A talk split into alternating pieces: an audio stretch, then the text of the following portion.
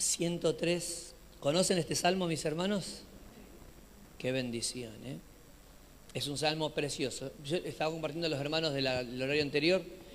Habré predicado de lo que tengo en mi memoria, en mi agenda mental, porque todo lo tengo acá. Eh, cinco veces. Tal vez una sexta vez por ahí. Me parece que en el sur, una vuelta lo compartí en la Patagonia, en Caleta Olivia. Este, y después no lo he predicado más. Bueno, siempre que lo he compartido, he compartido de, diferentes enfoques, ¿no? Como ahora. Y siempre una bendición. Un salmo muy conocido. ¿Lo conocen este salmo? ¿Sí? Un salmo muy conocido. Lo hemos cantado. ¿Te acordás, Dani, cuando cantábamos? Alma mía. Lo hemos cantado muchas veces. Y eh, dice así, lo vamos a hacer, vamos a hacer un ejercicio que hicimos a la mañana, sigue siendo a la mañana, pero con los madrugadores. Antifonal, un salmo antifonal. Los antifonales, ¿saben cuáles son? Los salmos tienen varias características. Acá hay un lugarcito adelante, exacto. El salmo antifonal es el salmo de los pastores, es decir, es parte de la, cotidianidad de los pastores. Que en Medio Oriente, por ejemplo, en la época bíblica, acostumbraban a, cantar y a, formar poesía, oraciones o canciones este, con otros pastores. La zona de Israel, que es la media luna fértil, que está entre el continente asiático, eh, asiático, europeo y africano. Justo ahí donde termina el, valle del, mar Mediterráneo. ¿no? Ahí está la media luna fértil y ahí está Israel. Entonces hay una combinación de climas y este, el, suelo tiene eh, diferentes características.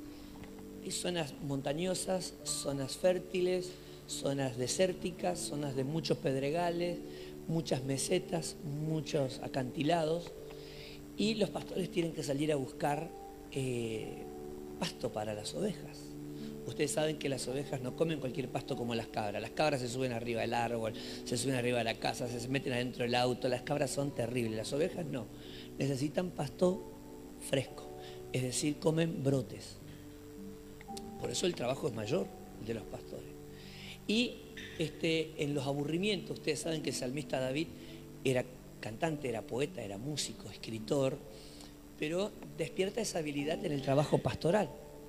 Entonces, muchos de los salmos que están en la Biblia fueron construidos eh, en esa circunstancia. Yendo con las ovejas, gritaba el pastor, bendice alma mía al Señor. Y la voz retumbaba entre las montañas Bendice alma mía el Señor, bendice alma mía el Señor, bendice. A donde llegaba la voz respondía otro. Lo hacían para ver si había alguien del otro lado. Y por ahí del otro lado. Y bendiga todo mi ser su santo nombre. Se iban construyendo poemas, canciones, oraciones de esa forma.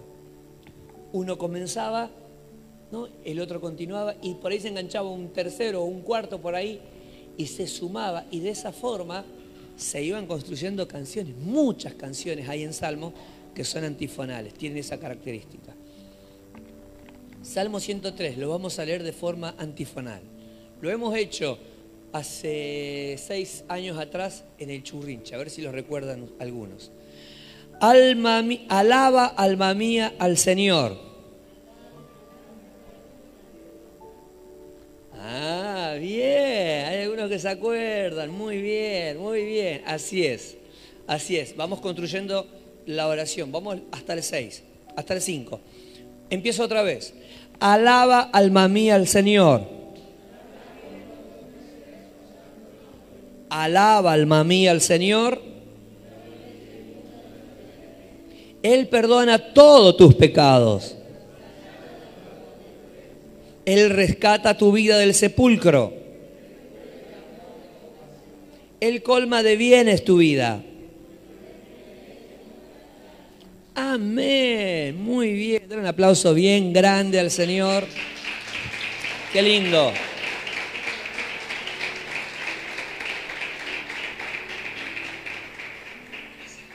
Qué lindo, qué lindo, qué lindo, qué bueno. Saludo a todos los hermanos y amigos que nos ven a través de YouTube, a través de Facebook, los que nos escuchan a través de Spotify, a través de Radioción, de TV que el Señor les abrace y les bendiga el día de hoy.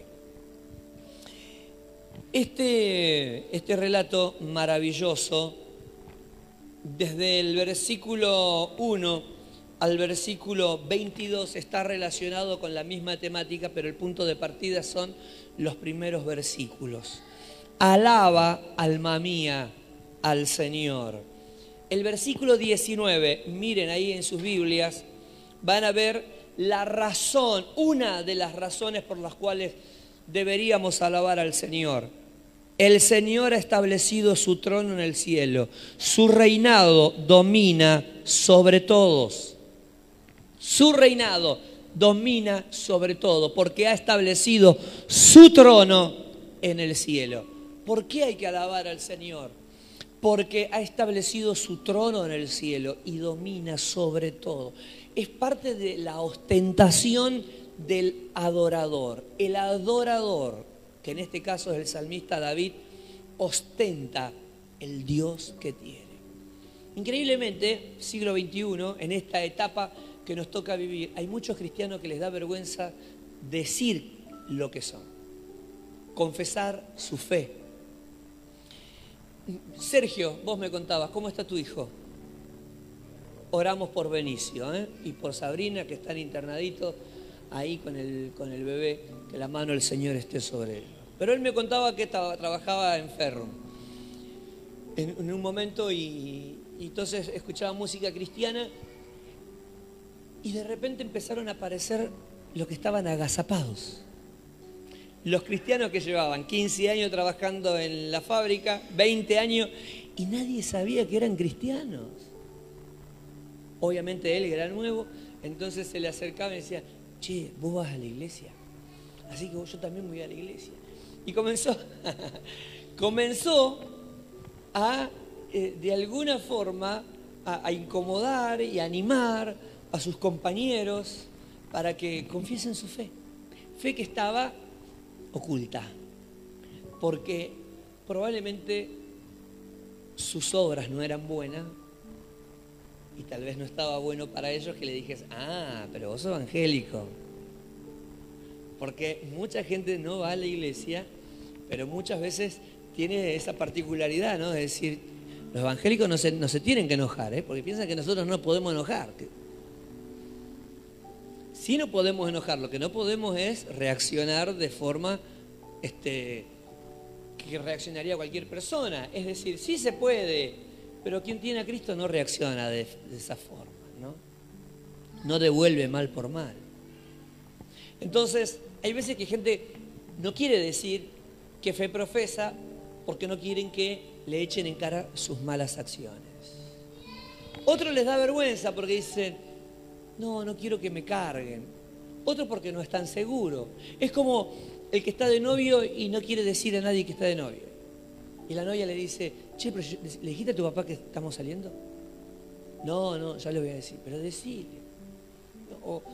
O, son de novio en la casa o, y por WhatsApp. Y cuando salen a la calle, ella le dice, dame la mano, ¿no? Y, ella y él no le quiere dar la mano. O ella no le quiere dar la mano. Este, ¿Y por qué? Porque le da vergüenza, demasiado feo el novio.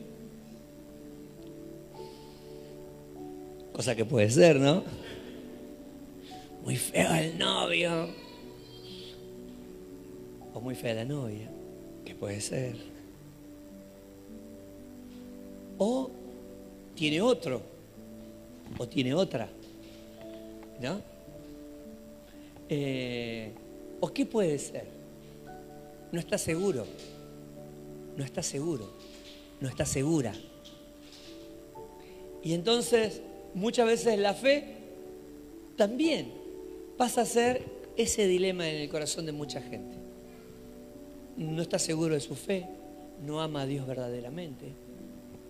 Le da vergüenza que le recriminen sus malas obras. O vaya a saber cuál es el problema. Pero en este caso, el salmista David sí tiene ganas de ostentar. Así como a ustedes les gusta ostentar sus padres. ¿Les gustaba ostentar su papá? Ese es mi papá, esa es mi mamá. ¿O no? ¿O era muy peleador tu papá? ¿Te gustaba que vaya tu mamá a la iglesia? ¿A la escuela? A la, iglesia. ¿A la escuela? O, tu viejita era de las quilomberos que llegaba al colegio a hacer lío? O capaz que alguna de ustedes. El día de la madre, tengo que ser más tranquilo, ¿no? Más... Que no venga mamá, que no venga mamá, que va a ser un lío acá en el colegio. ¿Les gustaba ostentar de su esposo, de su novio? ¿A cuánto les gustaba ostentar de su novio? Salí de la mano para... Sí, muy bien, Rosy, me tenés que levantar la mano. Hace 20 días que te casaste. si ya metes la mano en el bolsillo, estamos en el horno. Eh, ¿Le gusta ostentar de su marido? ¿Sí? ¿Les gusta ostentar de su marido? Depende, ¿no? Si sale bien vestido. ¿Ostentar de su esposa?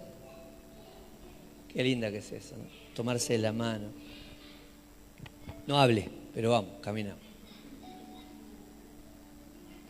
A David le encanta ostentar de su Dios. Le encanta ostentar de su Dios. Le encanta ostentar de su Dios. Alaba alma mía al Señor y bendiga todo mi ser su santo nombre, porque mi Dios ha establecido su trono en el cielo y está por sobre todos los dioses. ¿Cuántos dan gloria a Dios? Dar un aplauso bien grande al Señor.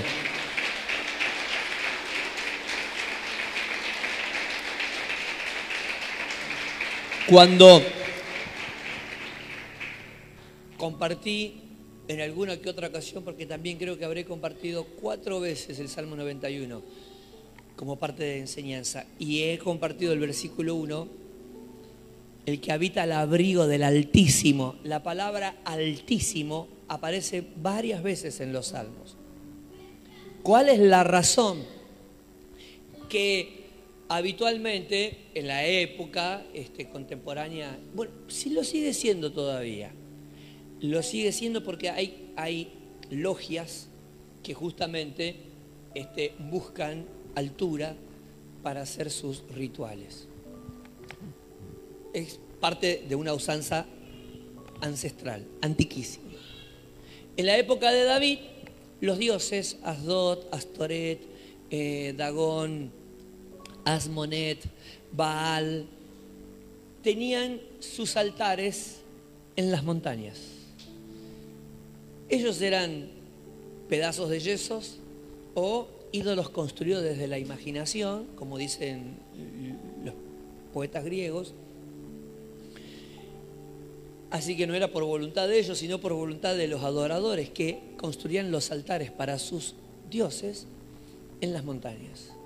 Entonces, cuando encontraban una de las montañas más altas, ahí establecían su altar. Y ahí hacían sus rituales, sus cultos a los dioses que adoraban. Entonces, los lugares altos se reconocían como los lugares de los dioses, donde se construían los templos. David escogió un monte, que era el monte de Sión, un lugar donde Abraham había intentado sacrificar a su hijo Isaac y Dios se lo impidió porque no le había pedido eso, sino había pedido una acción de fe. Así que Jerusalén se construye sobre los montes de Sión y ahí establece el culto al Señor. No era la montaña más alta, obviamente, no era la montaña más alta, era una zona alta. los eh, templos o los altares de los dioses paganos sí estaban en las montañas más altas. Entonces la ostentación era que cuanto más alta es la montaña, más cerca estás de tus dioses más poder tienen tus dioses porque tus ofrendas, o más poder tenés porque este, las ofrendas las presentas en lugares altos. Y eso era algo que al salmista David no le preocupaba, porque entendía lo que hoy entendemos nosotros. Que nuestro Dios es el creador de los cielos y de la tierra. Que su presencia lo llena todo. Por eso cuando Él dice, mi Dios es el Dios altísimo, lo que está diciendo, mi Dios está por encima de todos tus dioses. Mi Dios está por encima de todos tus dioses. Mi Dios está más arriba de todas tus montañas. Mi Dios está en el cielo. Ahí estableció su trono. A Él sea la gloria para siempre. Alaba alma mía al Señor y bendiga mi ser su santo nombre. Gloria a Dios. Porque Él estableció su trono en el cielo.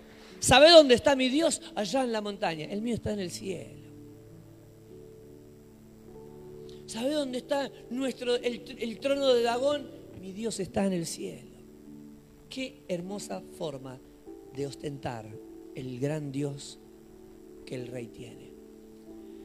Hemos visualizado en estos últimos meses que lo valioso de la vida no es aquello que nos ha costado mucho comprar.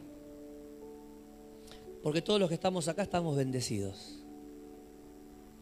y los veo a todos ustedes muy coquetos, muy coquetas, ¿no? Y se tiran toda la, toda la platita encima, ¿no? Qué bendición, qué bueno. Mirá que está tú lo decirle, qué coqueto que estás. Mira la Santi, qué zapatito, Santi. Compite con allá, con el pito, ¿eh?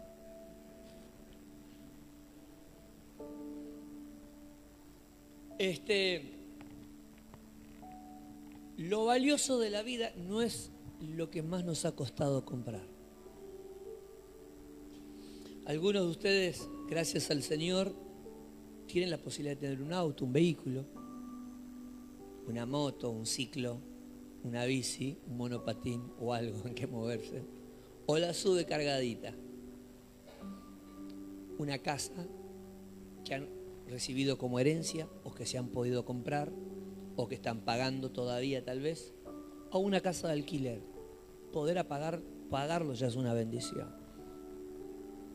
No cualquiera puede pagar un alquiler hoy por hoy.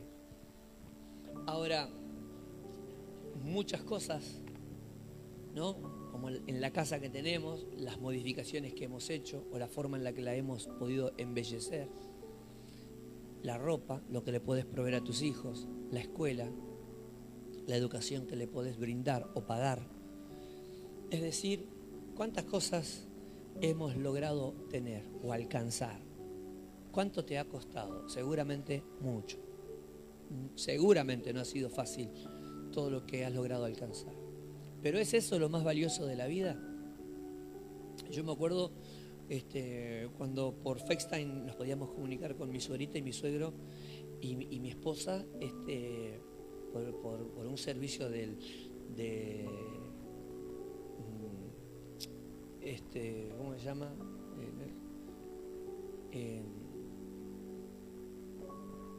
ay, no me acuerdo. Android, iOS, no sé cómo se llaman esas plataformas, ¿no? ¿Serían?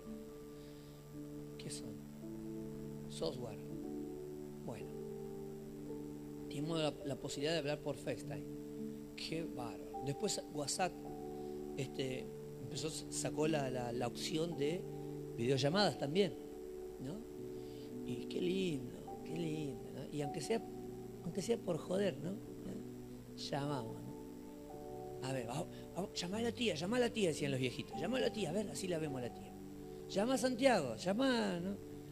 Y era, uy, qué lindo, mirá, mirá, te estoy viendo, ¿estás ahí? Los abuelas, uy, qué cosa linda, ¿no? Los abuelos mirándose. Ahí está, ahí, hola, Hola. Y qué bendición. Apaguen el celu, por favor. Pues ya, están queriendo hacer videollamada. Qué lindo era. Y algunos encontraron la posibilidad de rastrear. Algunos encontraron en las videollamadas la posibilidad de rastrear, ¿no? A la esposa o al marido. ¿Dónde estás? Plum, videollamada. Ah, ¿Por qué no, ¿por qué no me atendés la videollamada? Porque llamámelo, mamá, mandó un mensajito. No, pero ¿por qué no me atendés la videollamada? ¿Dónde estás? ¿Con quién estás? ¿Qué estás haciendo? Lo que fue una bendición para algunos fue una trampa. Para otro una maldición. Y qué lindo. Y las aplicaciones. Y que WhatsApp. Y que Facebook. Y que Instagram. Y que Tinder.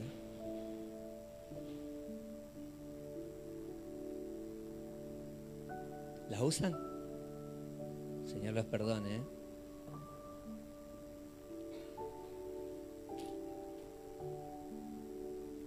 Pero ¿qué nos dimos cuenta, hermanos queridos?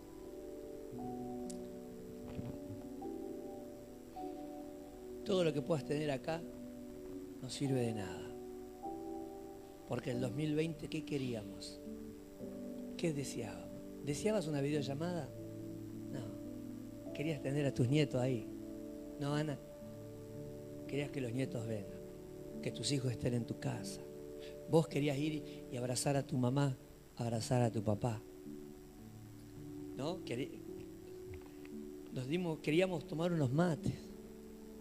No importa si no hay galletitas, si no hay torta, no hay bizcochuelo. Nos dimos cuenta que lo más valioso de la vida es estar sano.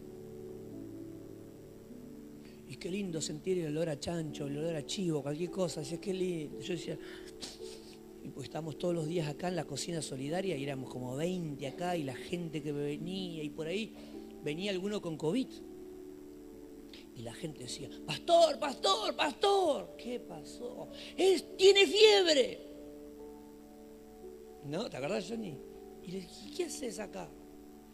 Y es que no, tengo que salir a buscar la comida, pastor. Entonces dábamos mercadería, le decíamos, llévate esto, tranquilo, no ve. Pero me ora y bueno, oramos. ¿no? Y seguían. Y qué lindo sentir todos esos olores feos que no querés sentir. Qué lindo era sentirlos, ¿no? Y sentir el gusto y tantas cosas. Nos dimos, nos dimos cuenta que todo eso era importante. El olfato, el gusto, ver, poder tocar, poder tener a los nuestros cerca, poder abrazarlos, poder darle un beso cosas que no podíamos hacer. Yo le doy gracias a Dios. El Señor quitó toda culpa de mi mente, de mi corazón. Una, cuando falleció mi suegrita, porque dijimos, menos mal que no le hice caso a Fernández. Y que toda la semana, toda la semana iba a ver a mi, a con mi esposo. Mi suegrita decía, ¿y Becky? Ahí vamos. Vienen ya estamos llegando. Menos mal que todo el año la vimos a mi suegrita, pues ya no está con nosotros. Y me queda la satisfacción de haberla visto, apreciado. Y estábamos ahí con Jemmy, con David, y qué lindo compartir con mi suegra. Tanto la alegrábamos, tan bien la hacía. Y, la otra parte de la culpa que me quedaba se me fue cuando lo vi a Fernández con Fabiola en el cumpleaños. Ah, sí, él estaba de cumple. Yo también, gracias a Dios. Digan conmigo, lo más valioso no se paga, no se compra. Oh, no se compra, no se paga. Digan conmigo, es una bendición de Dios. Digan conmigo, lo valioso es un regalo de Dios. ¿Está de acuerdo con eso? Por eso dice la palabra de Dios, bendice alma mía al Señor. Bendice alma mía al Señor. Y bendiga todo mi ser su santo nombre.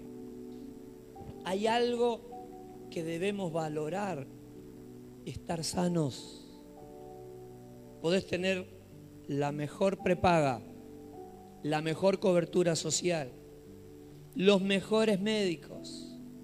Estábamos hablando hoy, estaba Julia sentada donde está Clarita. A Julia la atiende Boria acá, el fundador del hospital, la clínica que está acá, ¿no? El Sanatorio Modelo.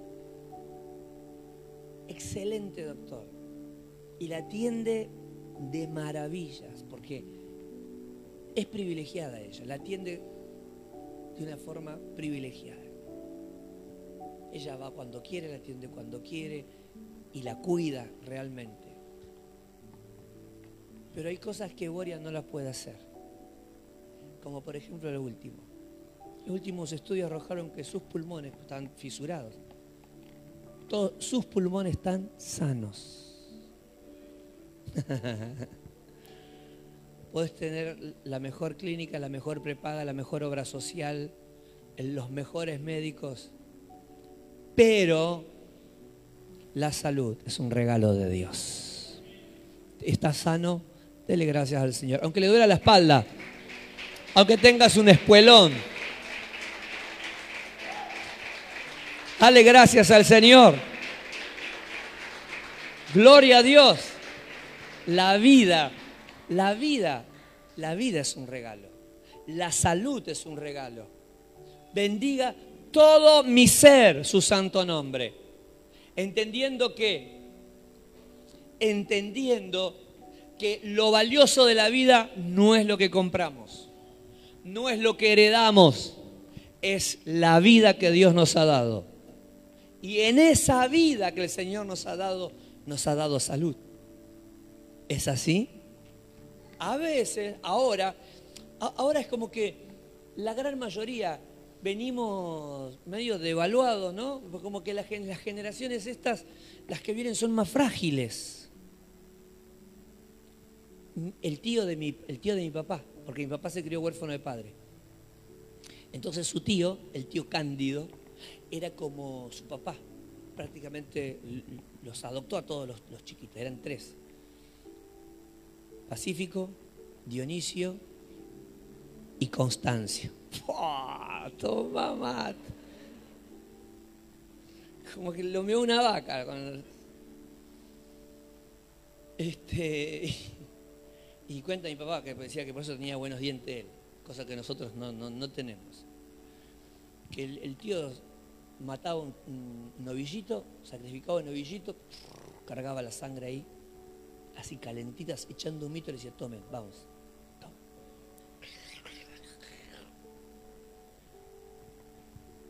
Qué asqueroso.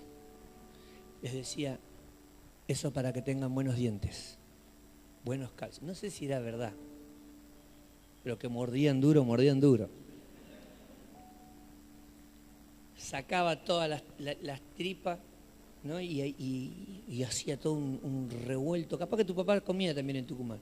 Un revuelto de todas las tripas, la tripa gorda, del chinchulín, de las corotas, del riñón, del corazón, todo. Hervía todo y después ya dejaba este, enfriar, después hacía todo un. picaba todo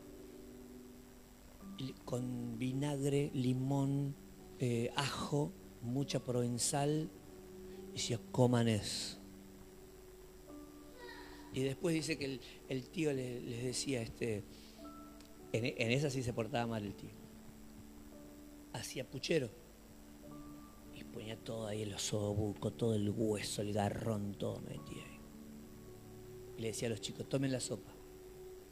Porque todo el, todo el sustento de la carne está ahí. Y él se comía el puchero. ahí sí, ahí sí le pifiaba, ¿no? yo le decía, esa no te la creo, pa. Y ahí se comía, este, pero gente fuerte, saludable. Acá estoy viendo a la abuela, bienvenida abuela, feliz día. 92 años, 93. Quiero que se pare para que la, conozcan. Fíjese lo doblada que está. Párese abuela, mira. La mamá de mis de Mire que les quieren conocer. Un aplauso a la abuela. Qué buena. Este año se bautiza. ¿eh? Este año la bautizamos. Claro, si Dios quiere. Este año la bautizamos. ¿Vio que está más derecho que nosotros? Yo ando así la sangre de Cristo, me enderezo. Es derecha, 93 años comían otras cosas, no, no, no, tomaban jugo tan como nosotros, ni coca, ni, ni, ni bebida, ni agua saborizada, ni manaos, nada.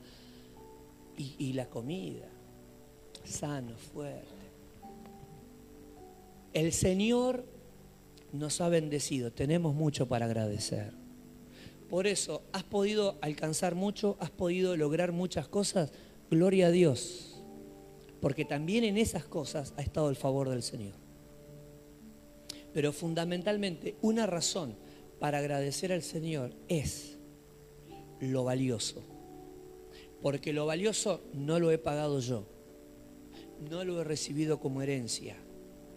No me ha costado sudor, desvelo, esfuerzo, horas de trabajo. Lo valioso es la vida y me la ha dado el Señor. Un aplauso grande al Señor. Por eso, bendice alma mía al Señor y bendiga todo mi ser, su santo nombre. Mi ser, su santo nombre. Esté sano o esté enfermo, bendiga todo mi ser, su santo nombre. Porque lo más valioso de la vida no lo he comprado, lo he recibido. Y como dije recién, Dios se ha encargado de darnos una lección a nosotros de forma intensiva desde el 20 de marzo hasta el día de hoy con esta pandemia, donde hemos visto que lo valioso no se visualiza a través de las redes, ni tampoco a través de un dispositivo móvil o de una cámara, sino tiene que ver con aquello que podemos ver, que podemos palpar y que podemos disfrutar. Alabe todo mi ser su santo nombre. Mi ser, mi cuerpo, alabe al Señor. ¿Por qué? La segunda parte del versículo 3 dice, porque Él es el que sana todas tus dolencias. ¿Está enfermo? Recuerde que la palabra del Señor es fiel y real. Hemos visto en este tiempo, en este último tiempo, milagros extraordinarios. Diagnósticos críticos, pero también el poder de Dios obrando, operando, sanando. Personas que en los estudios han, este, han visto eh, los médicos quistes, tumores, y que de repente parecía que la situación se podía llegar a agravar. Acá está una, acá está María Especho, hoy estaba hablando de vos a la mañana. las le hicieron los estudios, oramos un jueves acá, se hizo los estudios y todo lo que decían que había desapareció para la gloria de Dios. Den un aplauso al Señor. Qué maravilloso. Ahí está, vivita y coleando.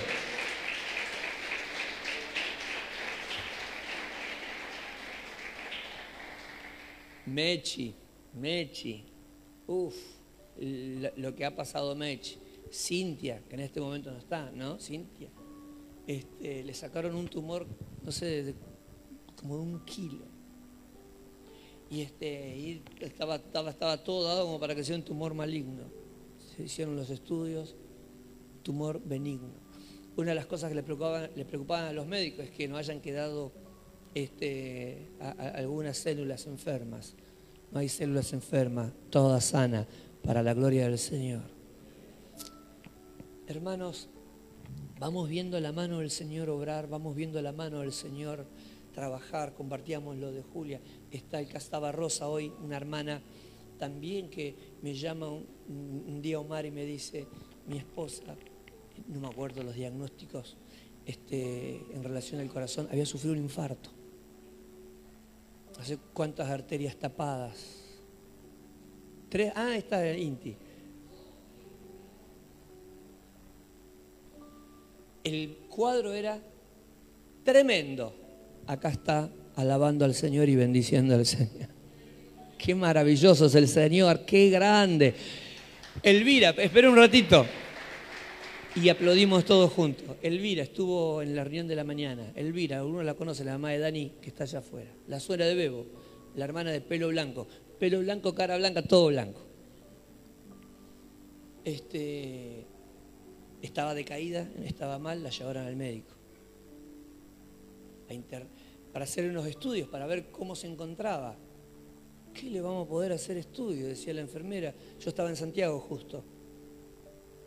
Ven a que intentasen visualizar y extraer sangre. No tenía sangre, estaba seca. No tenía sangre, hermanos. No le pudieron sacar sangre. ¿Había bajado 20 kilos? 30 kilos. No se nota. Pero 30 kilos. ¿Dónde tendría que estar? Acá estaba. En estos 20 días más o menos, ¿no? Venimos de Santiago entre una cosa y otra. 20 días. La mano del Señor está sobre ella, vivita y coleando. Dale la gloria a Dios. Un aplauso bien fuerte. Ahora tiene sangre. Ahora tiene sangre. Hoy me dijo, pastor, subí un kilo. Que una mujer esté contenta porque subió un kilo, hermanos, es un milagro, ¿no? Muchas van a comer con culpa hoy, pero van a comer. Hermano, un kilo, subió un kilo, bueno, no estoy tan contenta porque ya el mes que viene ya va a estar triste. Pero, ¿cómo es el Señor? Diga conmigo, Él es el que sana todas mis dolencias mire que está a su lado y dígaselo también. Él sana todas tus dolencias. Gloria a Dios, gloria a Dios. Hermanos, y continúa el salmista diciendo en este salmo antifonal que hemos compartido, Él es el que rescata tu vida del sepulcro. La versión 1960 dice, Él es el que saca del hoyo tu vida, del hoyo tu vida. Uno no, por eso me gusta la versión NBI, porque en la traducción es más correcta, es más aplicada al, al sentido que tiene el texto. Él es el que rescata del hoyo tu vida. ¿De qué hoyo? Del hoyo del sepulcro. Ese que, el que nadie quiere ver, que es horrible. donde un día vamos a ir a parar. Yo espero que el Señor venga antes, yo no espero ir ahí. ¿Pero eso lo decido yo? No. Eso no lo decidimos nosotros. Eso lo decide el Señor. ¿Por qué dice el salmista David? Él es el que rescata del hoyo tu vida. Porque lo hace bajo la perspectiva de un pastor de oveja, pero a la vez de un soldado. La vida del soldado está en las manos de Dios. Porque bueno, ahora una bomba, una granada, una mina o un bombardeo o un disparo te liquida. ¿No? En la época de David eran las batallas llevadas adelante de otra forma. El, el arsenal bélico no era el que se utiliza hoy. Eran espadas, eran lanzas, flechas, jabalinas. Entonces era distinto. Pero lo que va viendo el salmista es en toda su vida la fidelidad del Señor, la protección del Señor. De ahí, desde esa perspectiva, de la perspectiva de un soldado, es, el salmo, es que se escribe el Salmo 91. Caerán mil a tu diestra y diez mil a tu siniestra, pero a ti no llegará. El soldado que se encuentra en el rigor de la batalla viendo cómo muere uno, muere otro, mueren dos, mueren cuatro, mueren cinco. Pero él puede ver el cuidado del Señor, el favor del Señor. Hermanos, si ustedes se quejan porque hay alguna chismosa que no te quiere y que te critica, porque hay algún este, falso que no te quiere y te saca el cuero, lee primera y segunda de Samuel, primera y segunda de Crónica, la vida del salmista David, y vas a decir, Señor, a mí me ama todo el mundo. no soy privilegiado que soy. Porque si nosotros lo amamos a David, los contemporáneos no lo amaban. O por lo menos eh, había un porcentaje de gente que lo amaba, pero había mucha gente que no lo quería. hasta el propio hijo lo quiso matar. El propio hijo quiso matar a su padre. El suegro lo persiguió por más de 15 años para matarlo, hasta que se murió. Menos mal que se murió el viejo, pues si no, lo, seguía buscando. Es decir, la vida que le tocó al salmista fue bastante complicada. Él no lo dice como quien no quiere morir o como quien cree que no va a morir.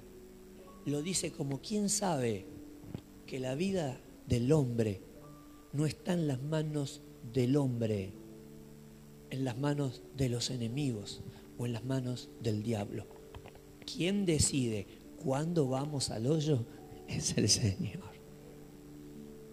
Por eso dice, Él es el que rescata del hoyo tu vida. Él es el que rescata tu vida del sepulcro. No está diciendo, no vas a morir. Si tenés a Dios, serás eterno. Lo que está diciendo, un día vamos a morir, pero no será cuando lo determine el hombre, cuando lo determine el diablo, cuando lo determine las enfermedades. Será cuando Dios quiera. Bien conmigo, cuando Dios quiera, me voy a su presencia. Mira que está a su lado, dígale, no temas. Me voy a morir, me quiero, ni siquiera cuando vos quieras. Será cuando Dios quiera. Amén. Será cuando el Señor quiera. Así que no tenga temor, no tenga miedo, no ande jorobando a nadie. Dele gracias a Dios. Nuestra vida se termina cuando Dios lo decide. ¿Será que me voy a morir? Siento que me voy a morir. No sienta nada. Viva. Dele gracias a Dios. Usted no sabe la bendición que es para los que le rodean. No te imaginas la bendición que sos para los que te rodean. A veces nosotros pensamos en nosotros mismos, en nosotros. Me quiero morir, ya no quiero vivir. Loco, ¿vos no sabés la gente que te ama? No, nadie me ama, no, usted no sabe. La gente que le ama, la gente que le quiere, la gente que lo necesita. Lo importante que sos para muchas personas. Dele gracias a Dios por la vida que tiene. Aunque ese que vos querés que te valore, esa chirusa que vos querés que te valore, no te valore, hay otros que te valoramos, hay otros que te apreciamos, hay otros que te necesitamos y sos de mucha bendición. Dele gracias a Dios por la vida. Chicos, chicas, no se imaginan lo valiosa que son para sus padres, los valiosos que son para sus papás, los valiosos que son para sus hijas, para sus hijos, para su cónyuge, para su esposo, para su mujer. No sabe lo valioso que es para sus padres.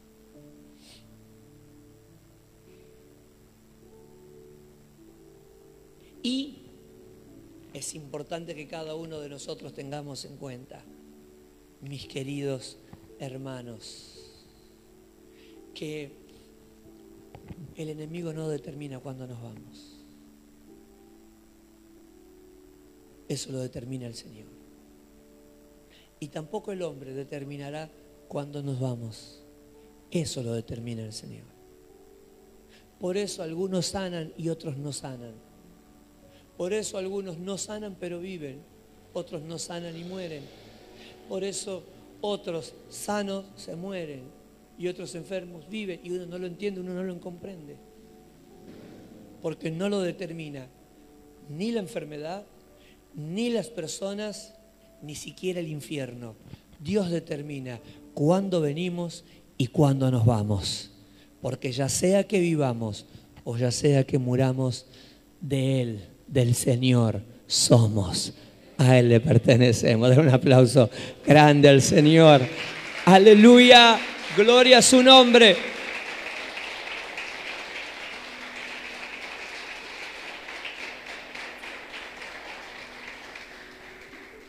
Digan conmigo, y nos cubre de amor y de compasión. El Señor nos cubre de amor y de compasión. Lo hemos experimentado en primer lugar a través de la salvación. Porque de tal manera amó Dios al mundo que ha dado a su único Hijo, para que todo aquel que en él crea no se pierda, mas tenga vida eterna. No habíamos nacido y ya Dios nos había amado y por eso había dado su vida en el Calvario. La muestra de amor más extraordinaria es su sacrificio, es su muerte. Y si no lo podemos ver a través de los ojos de la fe y de lo que la escritura nos provee, lo podemos visualizar a través de muchas cosas, a través de quienes Dios nos ha provisto, como padres, como cónyuge, como hijos. Algunos tienen todas las bendiciones. Disfrutan el amor de Dios como hijos, y los disfrutan como padres, algunos hasta los disfrutan como abuelo y lo disfrutan como cónyuge. Porque a través de varias personas Dios no invade con su amor. Mi mamá en la presencia del Señor, pero qué vida hermosa hemos tenido. Cuánto he visto el amor de Dios a través de ella. Y pienso en mi papá, pues yo contaba a los hermanos, mi papá es una persona maravillosa, amorosa, generosa, pero no de esos amorosos que por ahí tal vez somos nosotros o aprendimos a ser nosotros. No era mucho de abrazar, de decir te quiero, te amo, mi papá. Les contaba a mis hermanos que a mí nunca mi papá me dijo gracias por algo que haya hecho. Y nunca, nunca me dijo, eh, me felicitó por algo que haya hecho. Y todo lo que tiene que ver con la tarea ministerial mía, de predicar, de enseñar, jamás me dijo, hijo, predicaste bien. O qué lindo lo que hiciste. No, no porque lo necesite, sino por el hecho de que él no era de, de felicitar. Nunca te felicitaba por algo que haya hecho. Al menos a mí. Cuando era más chico, esa era una, es una necesidad, era una carencia, un vacío, ¿no? Es decir, la de aprobación, porque la aprobación es, nos afirma, nos da seguridad. Cuando vos eh, felicitas a tus chicos por los logros, por las cosas que hacen bien, eso los afirma, les da seguridad, los estimula. A algunos les importa un cuerno, pero está bueno hacerlo. Está bueno hacerlo porque les ayuda, les bendice. A mí jamás mi papá me felicito por algo. Nunca. A mi esposa sí, a Rebeca sí. Me decía, gracias hija, gracias hija, gracias hija, gracias, gracias. A Danelito igual, a Danel. Este, mi hijito, mi nietito, mi negrito, qué, qué lindo, qué gracias, qué, qué bien, qué hermoso que estás. A Mical ni habla. Entonces cuando yo era más chico necesitaba eso, me dolía eso, me enojaba eso. Pero con el tiempo el Señor, cuando fui madurando, fui creciendo y teniendo mi relación con el Señor, eso el Señor lo sanó. Esa necesidad se llenó con la bendición y el favor del Señor. Y yo sé que a muchas personas les pasa eso. A muchas personas les sucede eso. Que por ahí no lo han tenido de parte de sus padres, no lo han tenido de parte de sus madres. El cariño o la demostración de cariño. Porque mi papá, yo no puedo decir que mi papá no me amaba, mi papá me amaba con locura. Mi papá me amaba con todo su corazón. Yo era su tesoro, no sabía cómo expresarlo.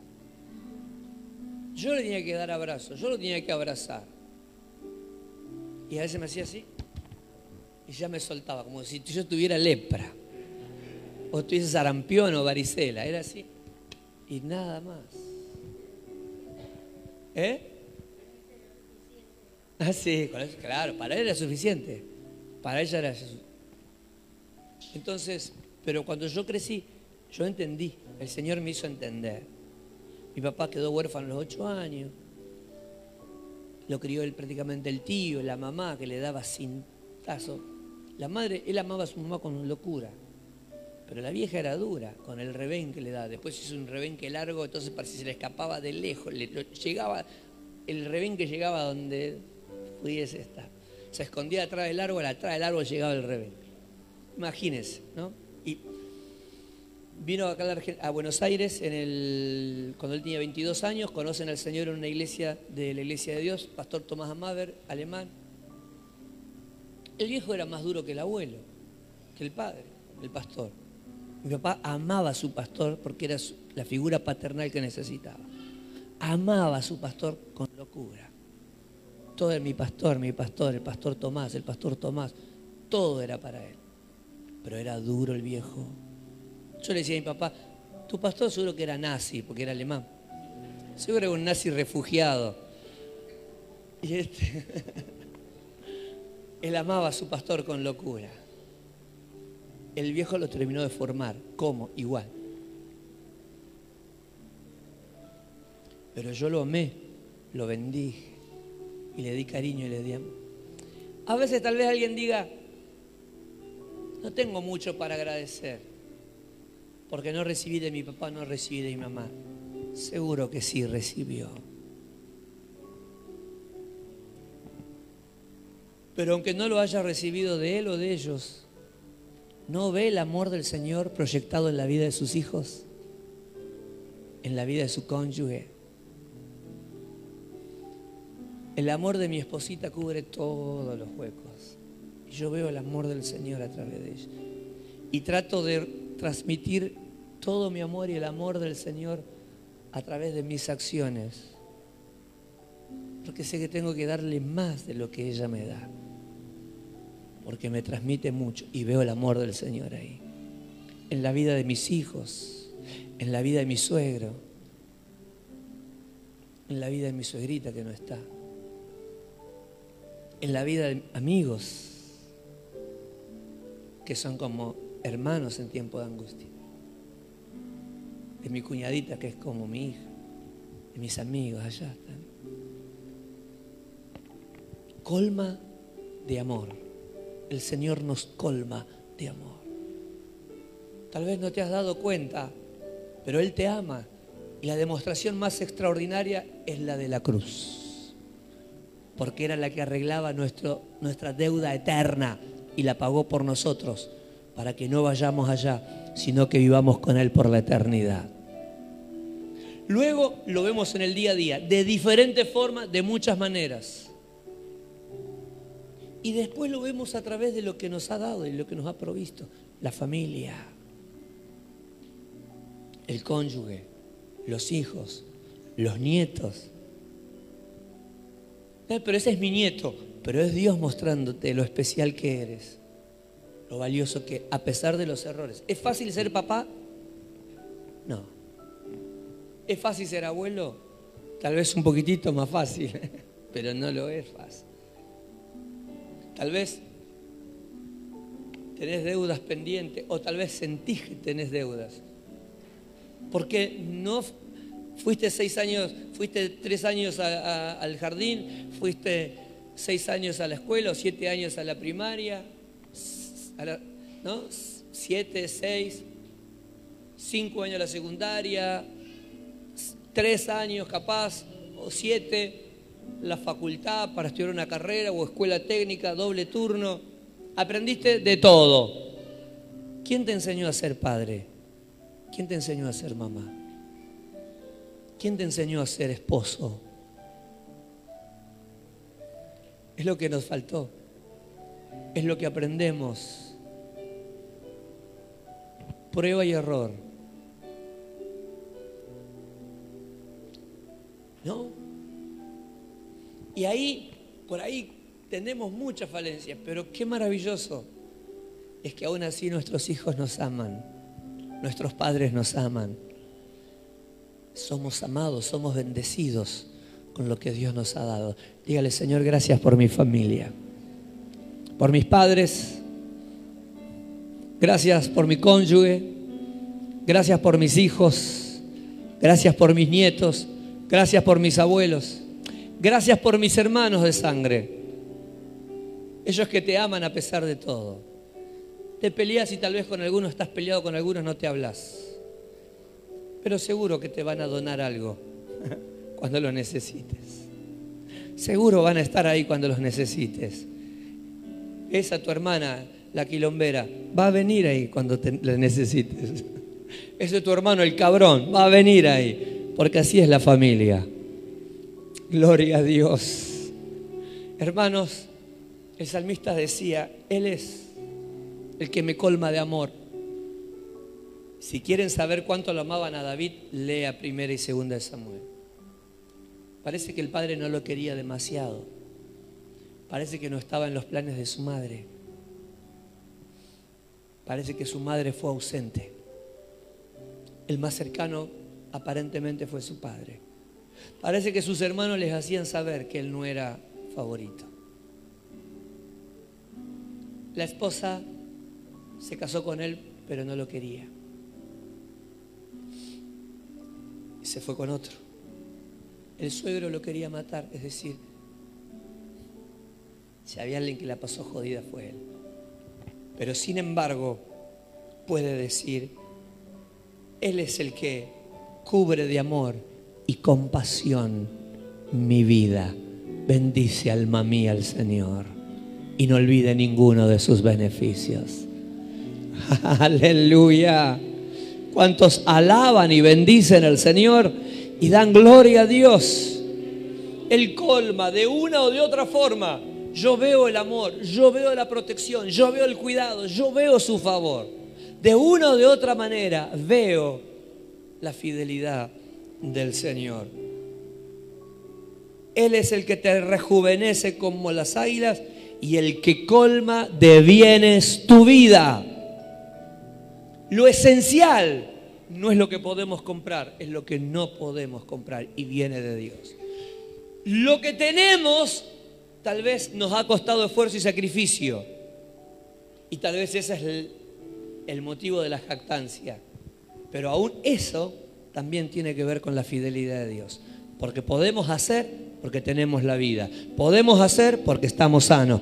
Podemos hacerlo porque Él nos da la habilidad de hacerlo. Todo proviene de Dios. Lo valioso y lo que no lo es, todo proviene por la gracia de Dios. ¿Está de acuerdo con eso? El Señor hace justicia y defiende a los oprimidos. Dios hace justicia y defiende a los suyos. El Señor es clemente y compasivo, lento para la ira y grande en amor. Por eso dice, Él es quien perdona todos tus pecados. Él es que perdona todos tus pecados. El que sana todas tus dolencias. ¿Por qué? Porque el Señor es clemente y compasivo. lento para la ira y grande en amor. No sostiene para siempre su querella ni guarda rencor eternamente. No es como nosotros rencoroso. Saludó a su mamá hoy, saludó a su cuñada, a su hermano, todavía guarda rencor. Recuerde lo que dice el salmista David. Él no guarda la disputa para siempre, porque Él no es rencoroso como nosotros. ¿Tiene rencores? ¿Tiene enojos? ¿Con alguien ha dejado de hablarse? Vaya, haga la punta, perdone, bendiga, quiebre el orgullo, agarre el celular cuando termine la reunión y mande un mensaje y bendígale. Aunque sea un emoji o un sticker, mande un corazón, mande un abrazo, bendiga, porque el Señor no ha sido rencoroso con nosotros.